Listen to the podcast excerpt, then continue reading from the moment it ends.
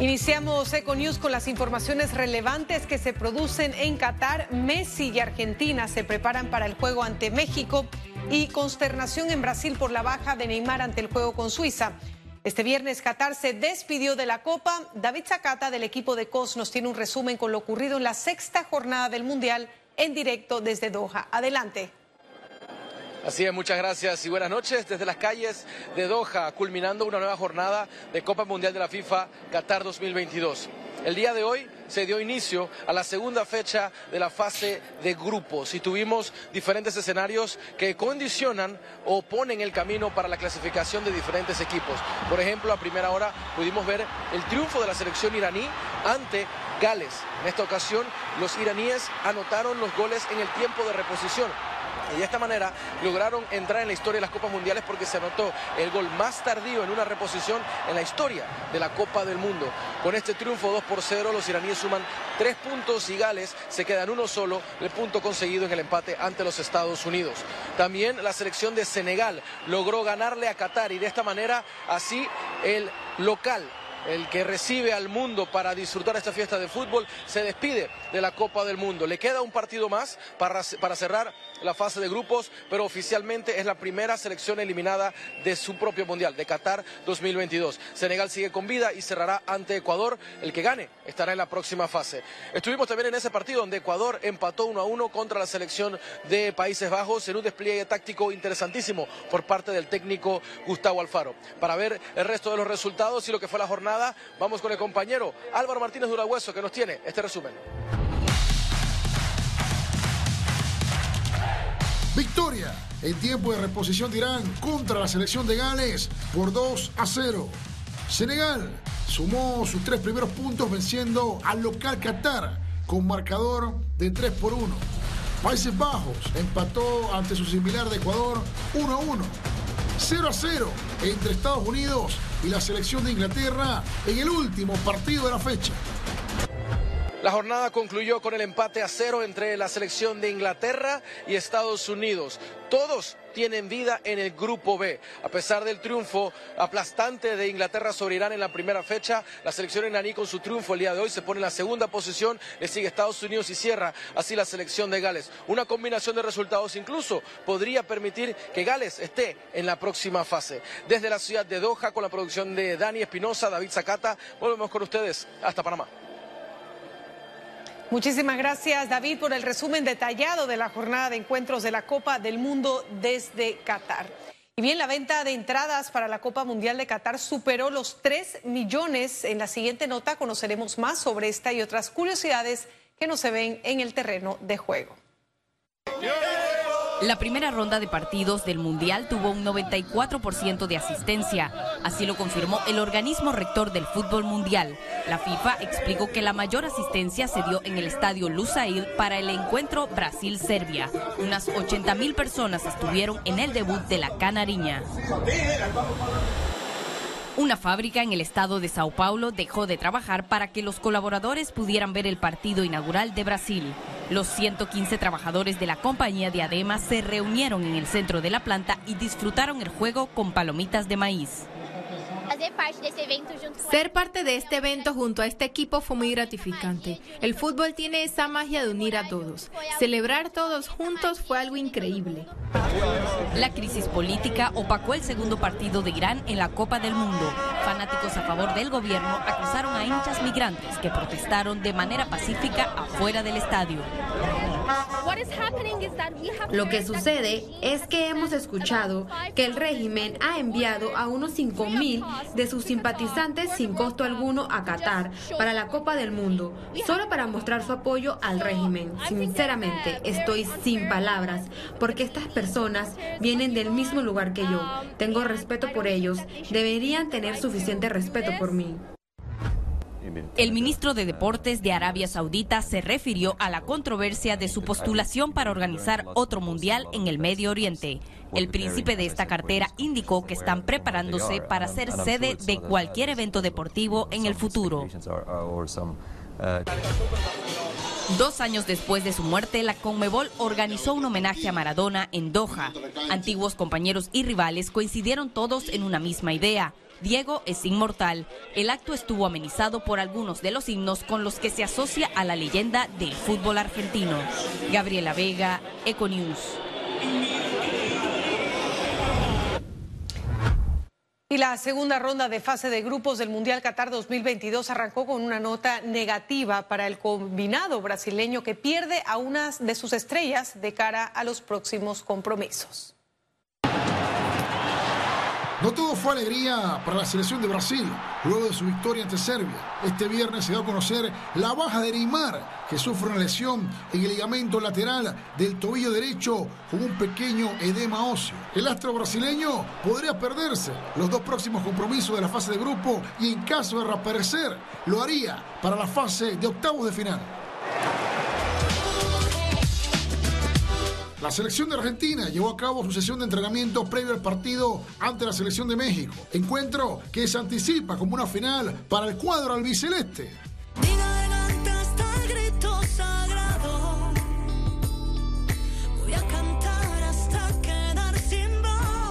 Federación de Fútbol de Argentina convocó a diversos artistas de Argentina para crear una canción para inspirar a la selección. El tema lleva el nombre de Vayas donde vayas y cuenta con la participación de Soledad Pastoruti, Pablo Lescano, entre otros. La selección de fútbol de Uruguay completó su sesión de entrenamiento de recuperación. El equipo que dirige Diego Alonso empató 0 a 0 en su estreno ante la selección de Corea del Sur.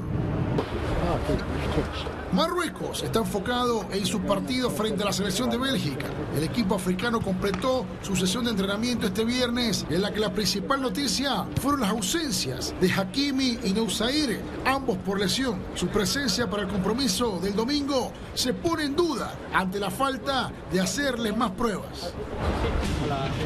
España recibió una visita muy especial cuando Andrés Iniesta, el exjugador de la selección, les acompañó durante la sesión de En el video se les puede ver abrazando a varios de los que fueron sus ex compañeros del club del Barcelona como de selección. Euh, en víspera del partido entre Francia y Dinamarca, el asistente de Didier Deschamps, Guy Stephen, habló sobre el próximo rival que enfrentarán los galos en esta fase de grupo. Entonces este es un equipo muy bien organizado, un equipo sólido, un equipo válido y que por supuesto también tiene muy buenos jugadores. Portugal cumplió su entrenamiento posterior a su triunfo ante la selección de Ghana. Los dirigidos por Fernando Santos realizaron una sección con normalidad con aquellos que no fueron titulares en el primer encuentro. Alemania preparó sus últimos detalles antes de medirse a la selección de España este domingo. El equipo de Hansi Flynn ha visto comprometida su clasificación tras perder ante la selección de Japón. Um, Ahora estamos en un mal momento, pero creo que podemos cambiar la situación lo más pronto el día domingo. Tenemos que esforzarnos en el gran partido, porque es un gran juego. Esto me sucede en mi club, el Chelsea, así que sé cómo jugar este tipo de encuentro y les aseguro que estaré al 100% este domingo. Fin de semana para disfrutar del fútbol con este combo de encuentros mundialistas este sábado 26 de noviembre. Prepárense a las 5 de la mañana para el partido entre Túnez y Australia. A las 8 de la mañana Polonia ante Arabia Saudita. A las 11 de la mañana el equipo de Francia, liderado por Mbappé, disputa su segundo partido ante Dinamarca. El día termina con un enfrentamiento entre dos grandes de América, Argentina ante México, 2 de la tarde. Bueno, y es momento de cambiar de tema porque el presidente de la Asamblea Nacional, Cristiano Adames, negó el incremento del presupuesto de la vigencia fiscal 2022. Con tono molesto, el diputado del PRD y principal responsable de la Junta Directiva del órgano legislativo no reconoció que bajo su administración el presupuesto de este año aumentó de 143.9 millones de dólares a 224.9 millones de dólares. Eso no es cierto. Eh, ubíquese en los datos consignados en la vista fiscal del año 2022-2023. No voy a contestar esa, no voy a, no voy a contestar esa, ese dato. Remítase a los informes que tiene la Comisión de Presupuesto que están claramente determinados y que no corresponden a lo que usted está versando. No voy a contestar. Adames se rehusó a responder todos los cuestionamientos por la falta de transparencia que empaña su gestión. Un informe de la Comisión de Presupuesto, donde él forma parte como secretario, evidencia que la Asamblea Nacional, en efecto, logró hasta el mes de octubre tener un presupuesto de 224.9 millones de dólares, debido a los traslados de partidas y modificaciones. Aquí hay cero conciencia de lo que es austeridad, porque este es un foco de clientelismo este, este poder del Estado está inmerso, está sumergido y atrapado precisamente en, en lo más perverso del sistema político panameño. Y uno de ellos es la patología sociocultural del clientelismo. El diputado Cristiano Adames, quien pregona que la Asamblea es de puertas abiertas, todavía no ha intentado publicar la planilla de todos sus colegas para transparentar el órgano. Costa Rica es un país que tiene 5.2 millones, aproximadamente un millón y pico más de habitantes que Panamá. Ellos tienen 57 diputados y el presupuesto de la Asamblea incluye la Defensoría del Pueblo e incluye la Contraloría General de la República de ellos.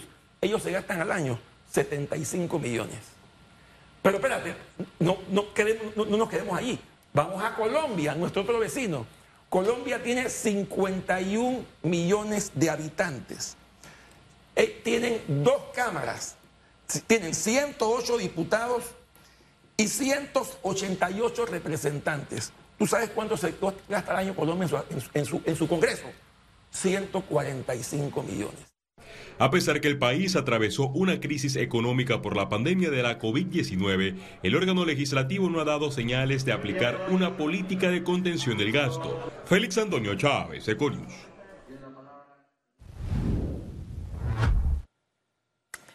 Bueno, y el Tribunal Electoral informó que convocará a cada precandidato por la libre postulación para la revisión transparente de sus firmas recolectadas a través del app.